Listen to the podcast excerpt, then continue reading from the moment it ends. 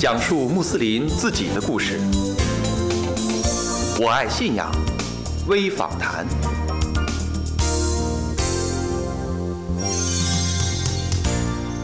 Assalamu alaikum，亲爱的听众朋友，您好，欢迎收听《我爱信仰微访谈》，我是 Fatima。备受世界众多知名学府、艺术权威机构推崇的中国著名阿拉伯文书法艺术家米广江老师，具有非凡的智慧和卓越的艺术手法，以及独特的创作才能和技艺。他曾多次应邀到美国加州在图纳研究所、哈佛大学、剑桥大学、加州大学伯克利分校、波士顿大学、卡塔尔伊斯兰文化中心交流讲学，也曾应邀多次在英国、加拿大、爱尔兰、澳大利亚、新加坡、阿联酋、卡塔尔、毛里求斯、科威特、阿尔及利亚、埃及、土耳其、意大利、沙特等国家讲学、现场示范以及举行书法展览等各种交流活动。米广江老师的作品将阿拉伯文书法艺术和中国书法艺术巧妙地融为一体，别具风格，独具匠心。他把传统书法理念和伊斯兰文化艺术带给了现代观众。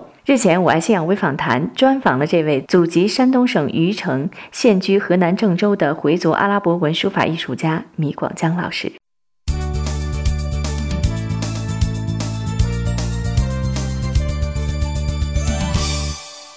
米老师，萨拉马雷孔。瓦莱库门萨拉，我的哈麦特拉，我巴拉卡图。我爱信仰微访谈的听众，阿萨拉马雷孔，我的哈麦特拉，我巴拉卡图。嗯，米老师，您是中国第一位获得埃及颁发的阿拉伯文书法家证书的中国阿文书法家。那么，我想知道，要获得这个证书需要达到怎样的条件，或者说要具备哪些阿文书法方面的硬指标？第一，首先你要进行专门的阿拉伯文学习。我当时在埃及，这个在学校里边学习了四年的阿拉伯文书法，系统的学习。另外呢，需要在阿拉伯书法领域有一些成就，还要有两位以上的著名的阿拉伯文书法家的推荐。嗯，自己本身还需要提供两幅原作品，呃，书法家协会，然后他们进行审定，最后来选择是否你。获得阿拉伯书法家证书，这个条件还是蛮多的，很难达到这样的标准。对，因为学习阿拉伯书法，哎，我从一九八零年开始，当时获得证书的时候是一九九七年在埃及的时候。嗯，那我总结了一下您的成就，这样几个第一。第一个第一就是我们刚提到的您获得的这个书法家证书，然后第二个第一呢，就是您首次开设了阿文书法的正规的系统教育，而且编撰了一套三册的阿拉伯文书法函授教材。那么第三个第一就是您的作品，呃，真主的九十九个尊名被大英博物馆收藏，并且永久的陈列在十一号展厅。那么您觉得这些开创性的努力和殊荣，需要秉承怎样的一种信念和追求？啊，尤其是在行动力上，需要怎样的毅力和坚韧？因为阿拉伯书法本身就非常的困难，特别是我们是中国穆斯林，对，从小也没有这个阿拉伯书法的基础，首先得知道一点字母，然后再开始学习阿拉伯书法。因为这个阿拉伯书法，它的表现形式，它的书写和我们中文上有好多不同的一些地方，对，这就更增加了我们学习阿拉伯书法的难度，特别是。这个当时我在中国学习阿拉伯书法的时候，因为是从清真寺了跟着阿訇们念经，就是抄写经典或者抄写古兰经，没有一些书法老师，也没有一些阿拉伯书法教材。嗯，我想这更增加这个我们学习书法的一些难度。但是我到了埃及之后，进行系统的阿拉伯语学习，学校里边学习四年的时间，然后回来之后，我就很想。把国外这个阿拉伯文书法一些教学的办法，把它教给我们在中国爱好、愿意学习阿拉伯书法的学生们。嗯，当时首次尝试的时候是两千年，在郑州一三六经学院。嗯，当时呢办的还很有成功。嗯，全国有五百多学生学习阿拉伯书法，通过这个函授教学。一个函授学期能有多长时间？当时函授的时候，一个学期是六个月，两个月一册教材。因为当时我编写教材的时候很困难，前边没有参考资料，特别是阿拉伯书法当中啊，一些新的名词需要我们自己去给它冠一个名，对，这可能又要增加一些难度。当时呢，这个我是边教学边编辑教材边普及这种阿拉伯文书法教育。这套理论全部来自于您的实践。对，这个这是两千年，两千年以后，哎、然后这个函授开了四年的时间，当时可这个各种条件也是允许呗，就没有再开。那么到了二零零八年，我就在呃郑州市北下街清真寺里边开办了阿拉伯文书法学习班，一直到现在。嗯，有是现场授课。哎，现场授课，面授啊对面授，就是每星期，呃，星期天的下午，从撇什尼一下子，有时候叠盖有到沙漠进行学，现在学员也非常多，啊、有六七十个学员，现在还在坚持。哎，现在还坚持，大概啊、有快七年的时间了吧。阿拉伯文书法呢，所蕴含的这个宗教信息和艺术内涵的美，会释放出一种神圣的力量，就是包括书写内容，比如说我们经常抄写《古兰经》，嗯，使得阿文书法它不仅仅是一种艺术形式，更是一种虔诚的信仰和高尚道德的载体。就像您著写的阿拉伯文丛书《阿拉伯书法艺术赏析》泰斯米著名的呃写法六百种一样，就是非常简短的泰斯米。奉普斯特斯的真主之名，就创造出了呃六百种写法。那么您觉得这其中的创作灵感和艺术展现，是不是也是一种精神上的修炼？对的，嗯，因为这个泰斯米总共十九个字母，嗯，如果是想把这十九个字母写几百种写法，这确实不是一件容易的事情。我在两千年出版了泰斯米著名写法六百种，因为我八九年去科威特工作，在科威特，在埃及经过了十年，把这本书才编辑出来。当时我参考了大量的资料，包括当地的一些书法家或者一些古籍上或者一些书上，这泰斯米有时下来编辑整理，而且呢，对这个泰斯米进行一些艺术性的赏析，嗯，哎，要讲一下，呃，这个书法家为什么要这样创作这个泰斯米，把他的信仰，把他对这个伊斯兰教的这一些认识，通过这个书法把它表现出来。这个特别是我们写阿拉伯文书法，很有一种很虔诚的信仰，对，因为有我们的捏贴在里边，呃，所以呃再加上伊斯兰教不崇拜偶像，这就促使了书法家们想办法，然后通过各种表现形式，通过艺术把它淋漓尽致地表现出来，写出各种不一样的书体。这个泰斯米当时是六百种，因为这个泰斯米的写法很多，嗯现在有好多可能达到几千种泰斯米不同的写法。都是大家自创的那种写法。对，都是自创的写法。因为你想，这十九个字母当中，有有这么三个字母是重复的，呃重复了三次。比如说安拉上艾利夫哈亮，阿拉哈曼上艾利夫哈亮，这个阿拉黑姆上艾利夫哈亮，这更增加了创作的难度，但是也增加了它的优美。因为阿拉伯书法当中有一项艺术是重复书写，说重复的书写就是进行重复的创作。也是重复的纪念阿拉。在二零零九年的时候，我参加了迪拜的世界泰斯米展，嗯，展出的作品就有几百幅，看到他的作品非常的优美，非常的漂亮。所以说呢，我可能这一两年把那个泰斯米书啊，呃，我还要再重新的出一下，可能要出到一千种，呃，把这几年来这个搜集的一些好的泰斯米著名的一些写法。展示给咱们中国的穆斯林和书法爱好者们，给他们提供一个很好的学习借鉴的资料。你想了，这样的话，我们就会有更多的一些渠道去学习、去临摹，因为我们现在这种资料还是比较的少。对，现在呢好一点了。现在随着这个科技的发展，这个网网络咱们改革开放以来，国外的一些书法界的交流，嗯，这可能呢一些资料要会多一点。当时我们学习的时候，确实是太困难了，因为这就是三四十年前了。对，呃，学习一个书法，找一本字帖是太难了，只能是跟着一些老人们传承下来的，跟着他去学习。阿文书法艺术扎根中国以后，我们的穆斯林和回族大众呢，对其偏爱有加，并且呢，这个阿文书法也走进了千家万户。有的阿文书法的这种挂毯呀、铜盘啊、陶瓷啊，还有那种珐琅啊、贝壳等等这些饰品也特别受欢迎。那么中国穆斯林创造的那种金字画，它用中堂和对联的这种形式装裱。为我们的穆斯林所喜爱，但实际上这些书法艺术作品的水平也是参差不齐的。米老师，您是如何看待中国穆斯林大众对于阿文书法艺术的这种鉴赏能力？要说到中国阿拉伯文书法，就应该讲一下中国传统体的阿拉伯书法艺术，因为中国阿拉伯书法的传统艺术受中国文化的影响比较大，特别是受中国的书画、书画这个影响。你比如说。啊，这一幅作品写好了之后，你要把它签名，你要把它落款，还要盖上一个红章。然后它的装裱形式当中也采用了横幅、一些挂轴。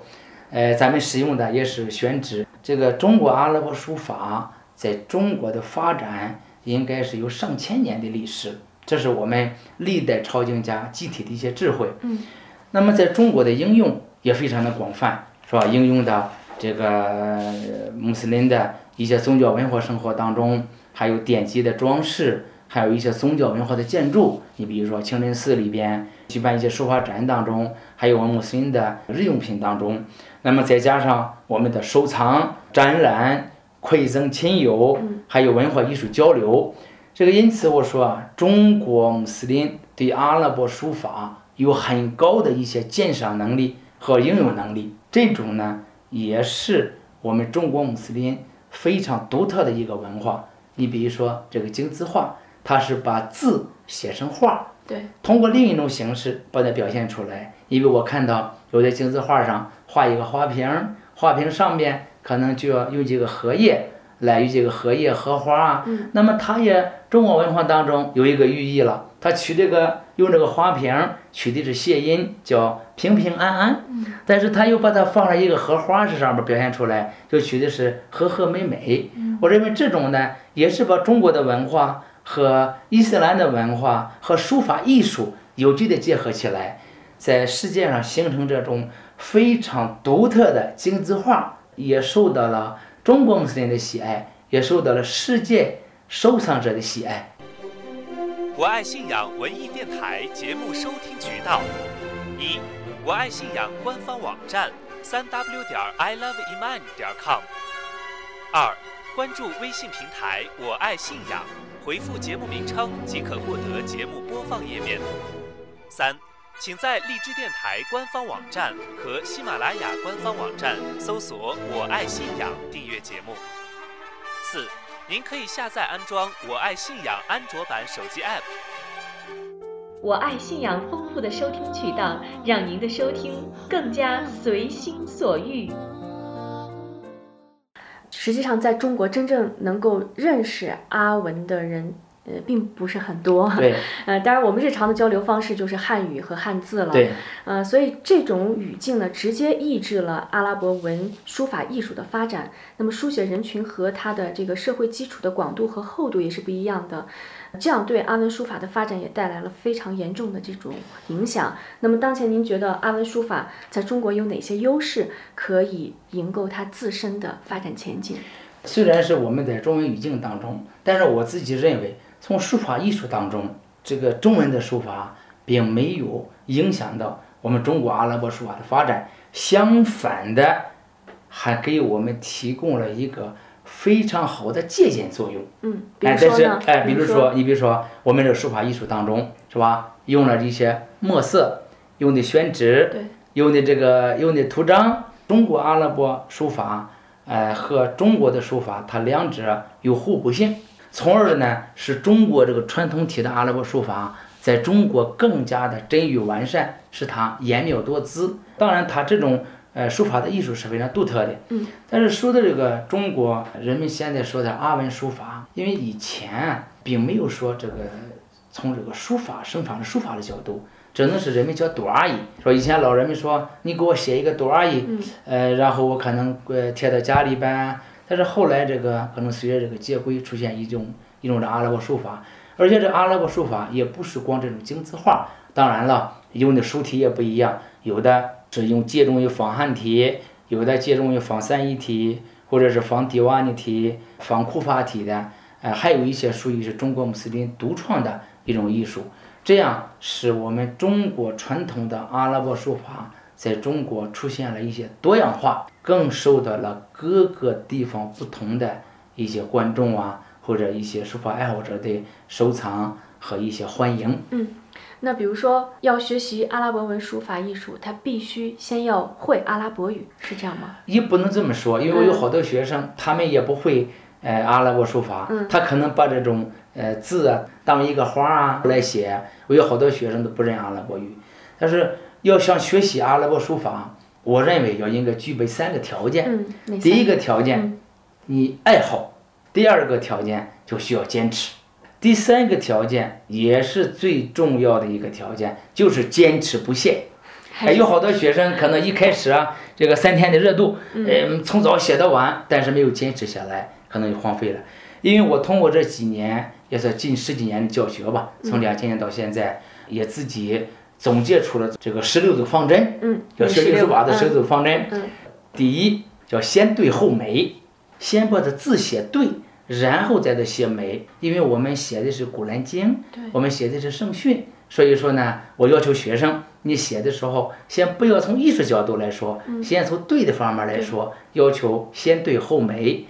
第二个要德艺双馨啊，有好的一个随法体，有好的一个德性，这样你才能够把这个书法能够学好。第三个条件就是免费传承。这个我现在还在土耳其学习，跟着土耳其的几位著名的书法家，土耳其的书法老师，包括我在埃及学习的时候，这些书法家们都是免费的把知识传授给我。包括是我在中国啊跟着他们老人们学习的时候，他们也是把这种知识无偿的传给我。我教给学生这样也是，我教给你们书法，将来之后你们也把这个书法无偿的传给。一些书法爱好者，这就是叫免费传承。我想通过现在呢，也能够更好的把这个艺术把它传承和弘扬下去，这是第三个条件。第四个条件，我们叫清洁用字，因为这也是说明了呃对这个伊斯兰艺术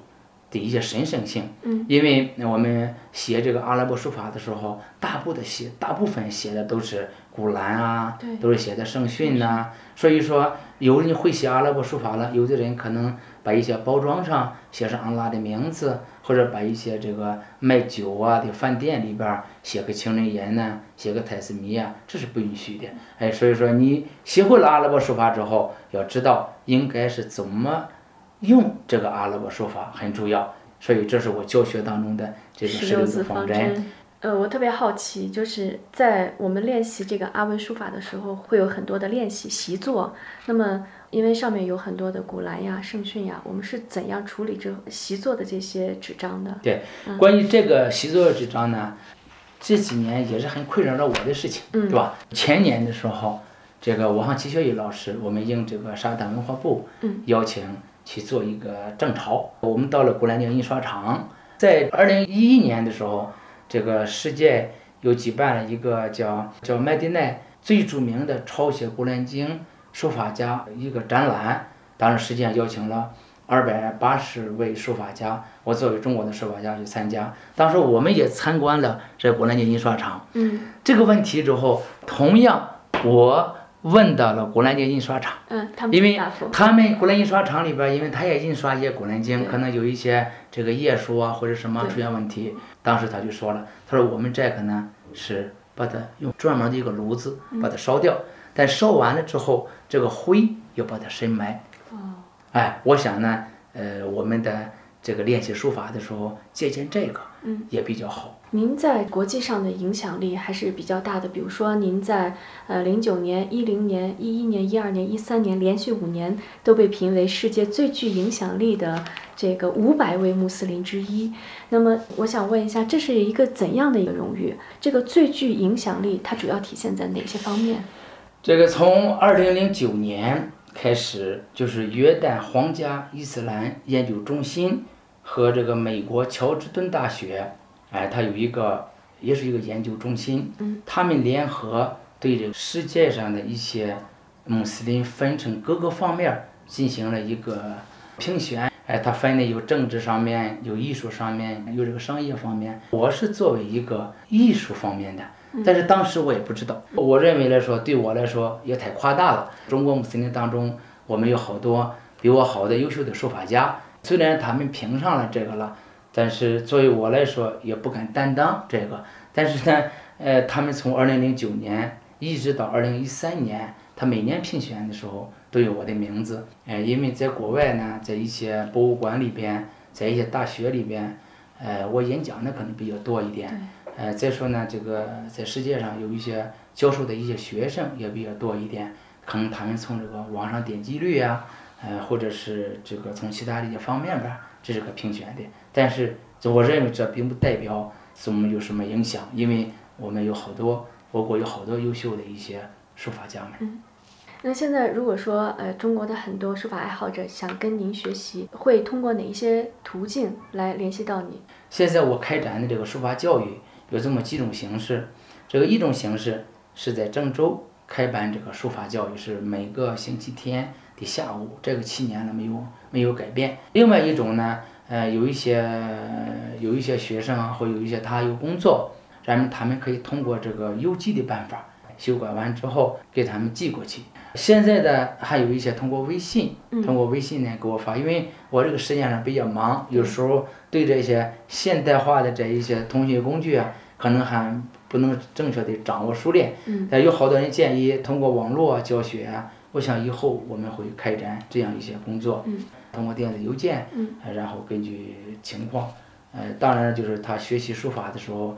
有基础的需要提供三幅作品，个人的身份证，要写一个。自己为什么要学习阿拉伯书法？对一些初学的一些书法啊说的话，他只能是提供一些个人的一些信息资料。嗯，这样我们开始。第三种办法之后呢，我们因为有些学生给我学了有个七八年的，还有十几年的有，我们可能在就近的地方开一些短期的一些培训班。嗯，你比如说这次集中培训，集中培训。你比如说我这次在西宁嘛，在西宁之后一个月的时间，将近五十个学生。参加这个书法培训，这个我经过这几年这个阿拉伯书法教学啊，自己呃创出了一套，呃，我认为就是说比较适合中国穆斯林学习的途径。比如说一开始学的时候，我们先教他从苏布哈纳拉起先写，写好了之后，我自己呀有一个章，给他盖一个章，一字鼓励，然后你再写阿拉哈姆顿拉，完了再写这个阿拉霍克巴尔，完了再写马上了。完了，再写百斯麦了，再写小孩的再往后边一些课程，呃，我想呢，这个再过个几年，这个把我这个学习的这个心得吧，把它通过书本的形式编出来，以便我们书法爱好者们、初级学习书法的人们，呃，有一个借鉴资料。这是一个很好的事情。我们的很多那个书法爱好者，包括您的学生当中，我想肯定有很多的朋友愿意。让自己的作品走出国门，然后在不同的国际书法比赛呀、书法展览当中崭露头角，然后用此来检验自己的这个书法艺术的水平。您怎样看这种现象？这个通过各种不同的方式，走出国门，到国外去举办展览、举办讲座，这个更增加了中国和阿拉伯国家以及伊斯兰国家的文化交流。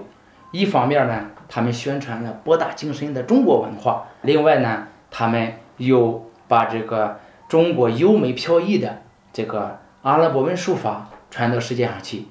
这个也同时呢，使国外的一些书法家们了解了中国的一些书法，我们这个书法家们到国外去也了解了当地的一些阿拉伯书法，这是一个很好的文化交流，不光呢提高了我们自己的专业水平。同时呢，有一些书法家们把国外的优秀的一些字帖啊、书法字帖啊、作品啊带进来，哎，我认为这是一件好事。嗯。呃，但是我们呢，应该这个走出国门，要展示我们中国穆斯林优秀的阿拉伯文书法，这种传统的书法，是世界他们更能够了解我们这种书法。您经常去很多的这个国家参加一些书法展览呀，或者说是一些比赛呀什么的讲座，呃，您觉得中国书法爱好者与其他国家的这个书法爱好者他们的水平，或者说在追求书艺的这个道路上的状态有什么不同吗？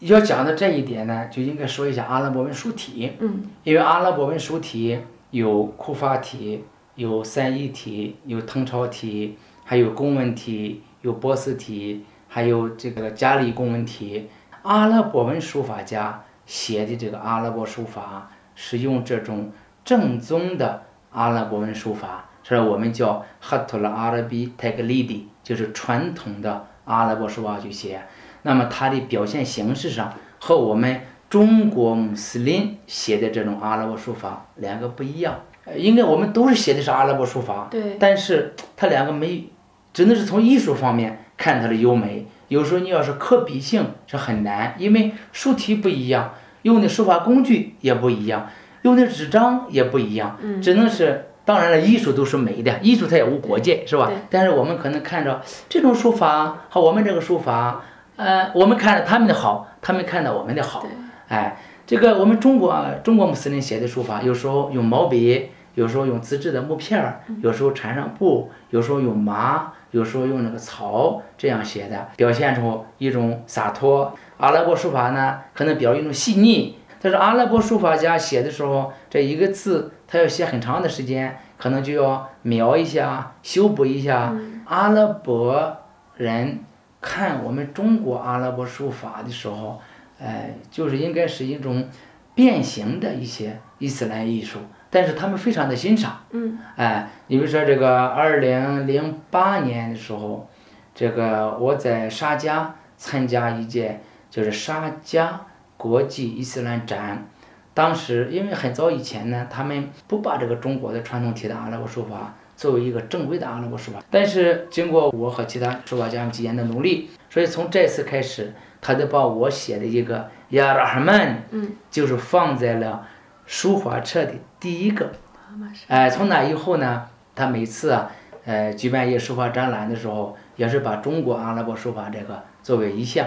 一下子到了这个二零一一一年的时候，在科威特举办了第四届阿拉伯文书法展的时候，把这三种艺术放在了他那个编的那个叫画册的一个这个扉页上。呃，首先上面放的时候，这个用三一体写的那种阿拉伯艺术。另外一个用伊朗波斯体写的在呃绘画啊，在书写啊，波斯体那个艺术。第三个就是把我写的一个艾拉哈姆杜林俩这个艺术，把它放上，作为这个现在目前呃书法艺术当中这三种不同的流派。哎，我想呢，这个经过我们呃全国这阿拉伯书法家的呃这个努力，或者我们的宣传，或者我们艺术的提高，我想呢是更多的。一些国外的阿拉伯文书法界能够认同我们这个中国传统的阿拉伯书法。嗯，看来我们的中国的这个阿拉伯文书法在国际上目前占有一席之地了。对，嗯因为你比如说吧，我二零零五年这个创作了呃一幅作品《珍珠的九十九个尊名》，嗯是吧？是用这个软笔体、毛笔体来写的。我下边是用这个我们叫行书体嗯写的两种文物结合在一起。这个作品创作完了之后，这个二零零六年，我当时在这个去大英博物馆举办一个展览，paulo 罗尼勒馆长，呃，还有维尼莎他们就是这些专家们，非常的认可。他说你这种这个书法是糅合了两种文化，对，一个是阿拉伯文化，一个是中国文化，所以说他们就把这个作品作为永久收藏在大英博物馆十一号展厅，包括现在这个后来的其他的博物馆，他们也在陆续的在收集我们的一些作品。全部都是一些突破性的进展哈。在今后你有什么计划或者说是打算？啊我现在有时候啊想的很多，嗯但是可能我由于这个时间啊一推再推，呃，一方面是想着编辑一些书籍，比如说从两千年编了这个呃蔡思明著名写法六百种，一直是后来的三本阿拉伯书法教材，想从理论上把这个这个阿拉伯书法在中国好好的完善一下。嗯呃，另外呢，和孔德云老师主编的，我们又出了一个伊斯兰艺术问答。再后来之后，我又出版了这个《中国风格阿文书法精选》这一本书，还有一本书就是也不是封顶之作吧，就最难的一本书，就是阿拉伯文书法在中国。因为我从二零零三年呃一直到现在，在不断的搜集一些资料，呃，把这个我们老人们留下一些优美的阿拉伯书法，把它展示出来。把这个我们收藏的一些古兰经、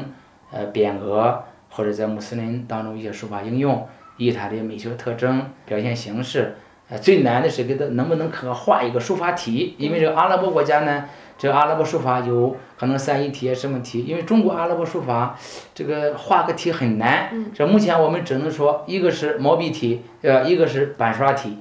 再一些就是呢，把这个我们历史上的一些优秀的阿拉伯书法家，呃，看看能不能把它挖掘出来，这是我这个想法。另外呢，也是一个自己的一个想法，也想这个抄写《古兰经》。你上了这个，也希望我们的听众给我做一个好的读阿姨，然后这个希望我把这这两本书把它完成。哎，除了这个之外呢，可能还将来会编写一些字帖，呃，再编写一些辅助一些教材。这个我还把我的学生还派到国外去，到国外去这个学习阿拉伯书法。你比如说，现在在埃及学习的有这个王启飞、米光海，有张丹丹，还有侯侯记。跟着哈密的老师学习正宗的阿拉伯书体。另外呢，在科威特的有这个程亚尼，巴基斯坦的有白荣谦，还有在马来西亚的这个韩瑞，还有陆续的，我们还会再派一些学生。等他们回来中国之后，我们进行一些更加系统的一些阿拉伯文书法教育，从正规体，从中国传统体，就是把这个艺术把它传承下去。米广江老师总结的十六字方针：先对后美，德艺双馨，免费传承，清洁用字。我想这十六字方针不仅适用于学艺方面，而且还可以广泛的践行于我们的日常行为当中。祝福米广江老师，祝福我们的阿拉伯文书法艺术。